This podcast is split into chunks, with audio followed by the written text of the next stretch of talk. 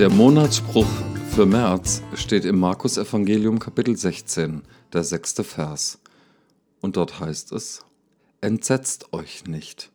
Ihr sucht Jesus von Nazareth, den Gekreuzigten. Er ist auferstanden, er ist nicht hier. So richtig förmlich klingt das, wenn der junge Mann, der in dem sonst leeren Grab sitzt, wenn er das zu den Frauen sagt. Sie kamen hin, ähm, der Feiertag musste irgendwie überbrückt werden, man durfte nicht äh, sich dem Leichnam nähern, aber der sollte ja gepflegt werden. Und dann kamen sie also an das leere Grab, äh, an das Grab und fanden es leer. Und da saß nur irgendein junger Mann. Sie kannten ihn nicht. Und der hat dann dies, dies so förmlich, fast finde ich zumindest, gesagt, entsetzt euch mal nicht, ja, regt euch mal nicht auf, Ihr sucht den Jesus von Nazareth, ja, so ist die förmliche Bezeichnung dieser Person, die da begraben hätte liegen sollen, der gekreuzigt worden ist. Er ist auferstanden. Er ist nicht hier. Ja, dieser Jesus von Nazareth, er ist nicht mehr tot, sondern er lebt. Er ist jetzt nicht hier. Er sagt den Damen, die da gekommen sind, um das zu tun, was man als ähm, ja, gut geschulte Person äh, im rituellen Bereich ja jetzt hier eigentlich machen hätte sollen, den sagt er, wenn du genau den jetzt hier suchst, den Jesus von Nazareth, den ihr gekannt habt, der gekreuzigt worden ist, dann bist du hier falsch. Wenn du genau das jetzt willst, dann bist du nicht am richtigen Ort. Genau das, was du suchst, wirst du hier zumindest nicht finden.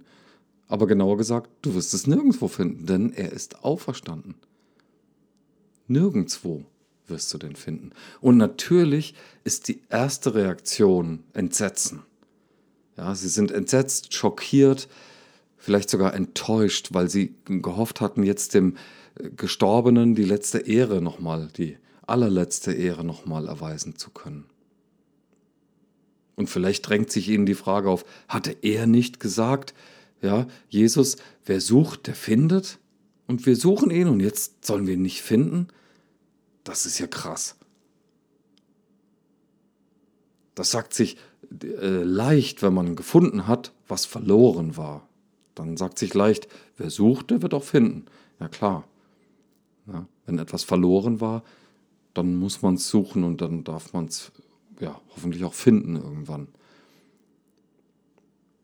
Den Frauen, die hier ans Grab gekommen sind, nachdem Jesus gekreuzigt und gestorben war, denen, die haben was gesucht, aber die haben etwas ganz Bestimmtes gesucht. Sie hatten eine Vorstellung von dem, was sie finden würden, und das war aber nicht zu finden. Die Frauen am Grab haben unwiederbringlich verloren, was sie gehabt zu haben glaubten.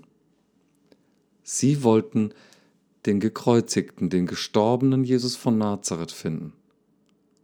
Aber der war unwiederbringlich verloren. Wer den sucht, der findet nicht. Das mag sie auch im ersten Moment verletzt haben. Wie blockiert müssen sie da gestanden haben. Ja, sie kamen sich getäuscht vor. Irgendwann mal waren sie ja von Jesus gefunden worden.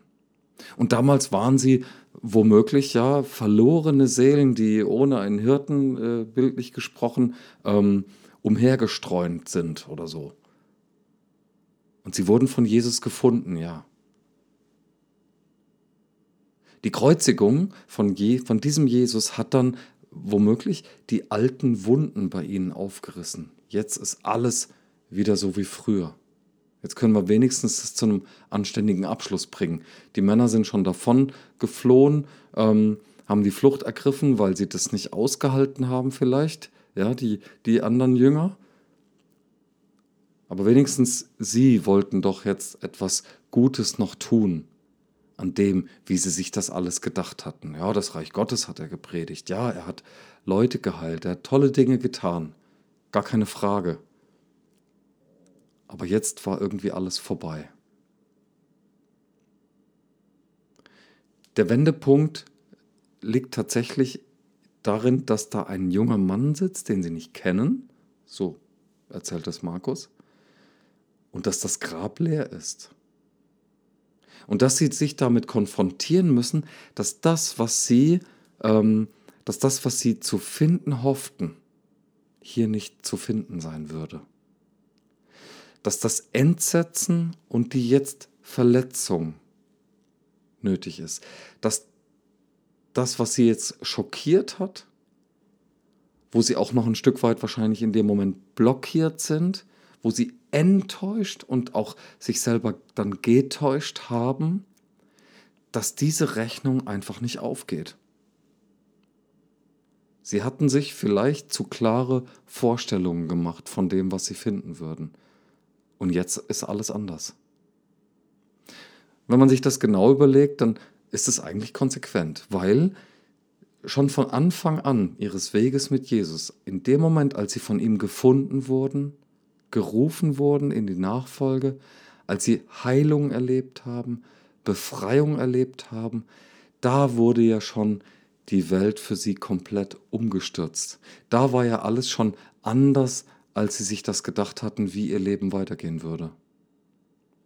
Und jetzt, am leeren Grab, passiert der letzte Schritt in der Transformation, so würde ich es mal sagen. Weil jetzt wird das, was entsetzt und verletzt war, es wird ersetzt gegen eine neue Sicht. Da, wo sie schockiert waren und vielleicht, wo es, drohte, dass sie jetzt blockiert sind, da werden sie neu orientiert. Da kriegen sie eine andere Perspektive gezeigt. Und erst jetzt wird Glaube für sie ein relevanter Begriff werden. Weil bis dahin haben sie ja erlebt. Bis dahin haben sie was gesucht und haben das gefunden. Vielleicht haben sie es auch nicht gesucht, aber sie wurden gefunden. Wie man es dreht und wendet, da kann man sprachlich jetzt schön weiter äh, basteln, wenn man will. Ähm, Mache ich nur noch einmal ganz kurz gleich. Ähm, das ist ja alles schön und gut. Aber es braucht für sie diesen Moment, wo sie erkennen, nicht das, was ich mir wünsche, nicht das, was ich mir erträume, nicht das, was ich erwarte, wird sich vollziehen, sondern ich muss enttäuscht werden, weil ich mich getäuscht habe. Und so werde ich jetzt erwischt von dem Neuen, was kommt, von dem neuen Leben des Auferstandenen dessen, der eben nicht im Grab bleibt, der eben nicht da bleibt, wo ich ihn fest ähm, vermutet habe? Der eben nicht sich an die, an die Spielregeln hält, dessen, was wir so gewohnt sind. Ohne diesen Schritt, ohne diesen letzten Schritt oder vorletzten oder wie auch immer, meinetwegen, also ohne diesen neuen nötigen Schritt, dass das Alte, was man gedacht hat, ersetzt wird, jetzt durch Glauben. Ohne diese Neuorientierung mit einer erweiterten anderen Perspektive, ohne das kalt erwischt werden, oh, es ist ja doch alles ganz anders. Ohne das wird es, glaube ich, nicht gehen.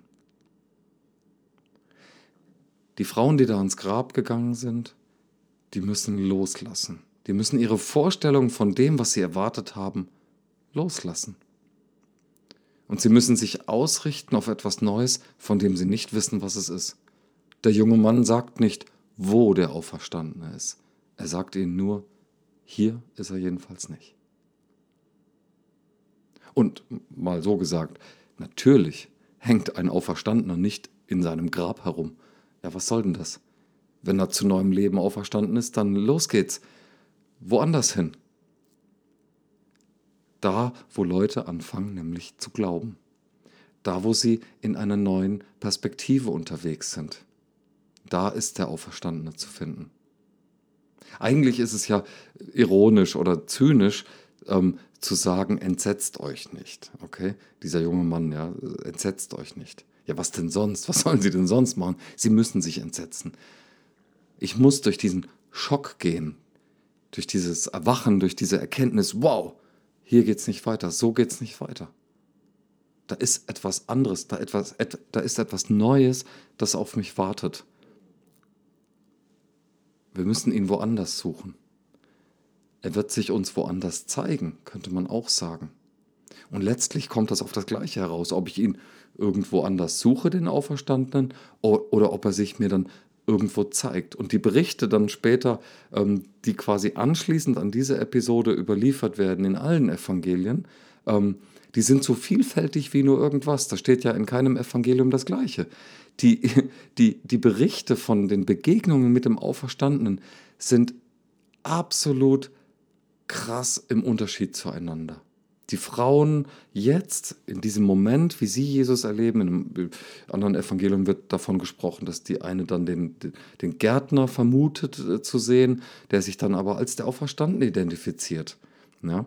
Oder die Jünger, die dann, die dann Jesus sehen, die, äh, der Thomas legt seine Finger in die, in die Wundmale des, äh, des auferstandenen Jesus. Oder andere Leute sitzen mit ihm am See und frühstücken gemütlich. Oder auch später, als die frohe Botschaft von der Auferstehung den, den Juden gepredigt wird und dann den Heiden gepredigt wird äh, in, in, in der Zeit damals.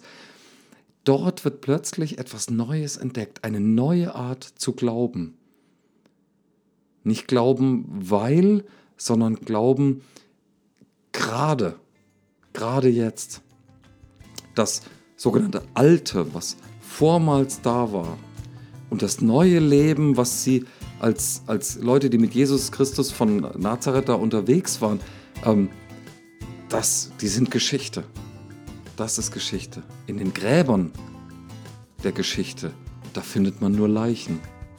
Aber Jesus der Gekreuzigte, der ist auferstanden. Er ist zu einem neuen Leben auferweckt worden. Und er transformiert auch mein Leben, auch dein Leben. Und transformiertes Leben hat es in sich, dass es einfach so entweicht.